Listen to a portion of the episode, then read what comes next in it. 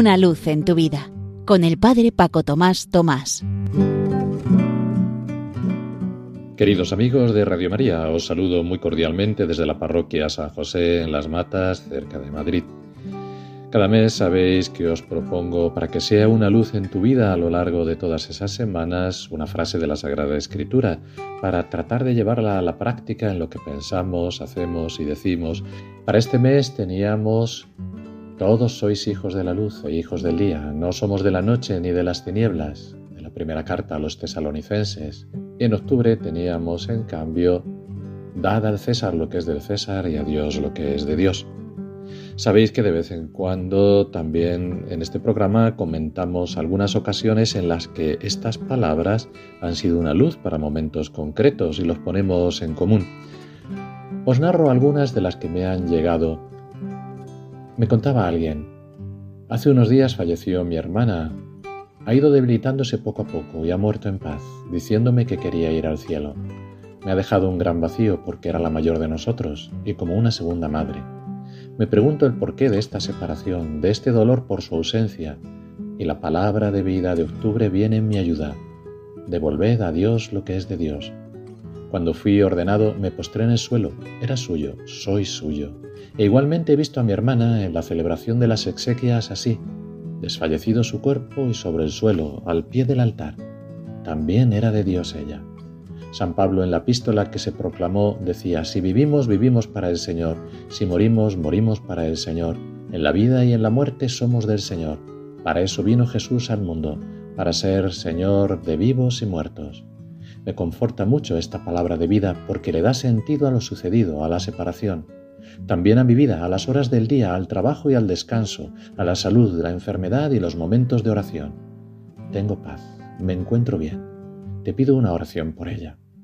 Se la damos también todos nosotros, ¿verdad? Además, este mes es el mes de los difuntos primordialmente. Otra persona me decía, la palabra de vida, como siempre, me viene a pedir de boca. La de octubre me ayudó mucho. Dad al César lo que es del César. Me ayudaba a tratar de actuar en cada momento mirando y valorando la dignidad de la persona que tenía delante o a la que debía servir. Por ejemplo, en la comunidad, ante ciertos detalles que se habían olvidado o que pasan desapercibidos, salir al paso haciéndolos con cariño y lo mejor posible. La parte de Dios me ha hecho revisar mi oración en tiempo, calidad, tratando de que mi amor a Él sea lo más importante, unido al amor al prójimo. En la palabra de vida de noviembre voy viendo concretamente lo que me va diciendo para que vaya practicándola, ser hijos de la luz, que me lleva a ver en ello la vivencia del momento presente. Esto es una llamada a centrarme en lo que estoy haciendo, poner bien la mesa, fregar bien, dejar todo ordenado, aprovechar el tiempo. Me ilusiona ser luz porque para mí siempre la luz natural ha sido algo que me llena y que me atrae.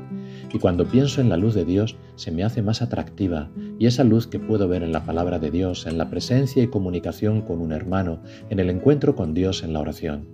Me viene la expresión, tu luz nos hace ver la luz. Es una sed de iluminar y buscar la luz de Jesucristo. Viene al corazón la exigencia de vivir la palabra. Una llamada muy fuerte es el ser signo de la presencia de Dios que me exige ponerme yo en la presencia de Jesús y ver si mis actitudes responden a su querer. Otra persona decía, la palabra de octubre me ha ayudado a vivir mejor mi relación con Dios cumpliendo sus mandamientos y mi relación con los gobernantes, rezando más por ellos y pagando con alegría los impuestos. Otra persona me contaba, llevábamos unas semanas que los contenedores de basura y reciclaje enfrente de mi edificio tenían muchas bolsas y residuos por los alrededores. Olores, contaminación de todo tipo, también contaminación visual que me pone muy nerviosa. Para ser hija de la luz, me atreví cuando veía a los vecinos y alguna empresa cercana, a veces incluso desde el balcón, a decirles que, por favor, si ven que esos contenedores están ya repletos, hicieran el esfuerzo de molestarse un poquito en llevarlos a unos contenedores 100 metros más abajo. Lo tienen fácil porque hay una ligera cuesta, en vez de dejarlos aquí delante de nosotros. Y veo que enseguida ha producido su fruto y ya no hay bolsas alrededor que estas experiencias y otras muchas que seguro habéis vivido vosotros con esta u otras de las palabras que os he propuesto cada mes, así como este ratito que hemos pasado juntos, sea para lo que tiene que ser todo, para gloria y alabanza de Dios.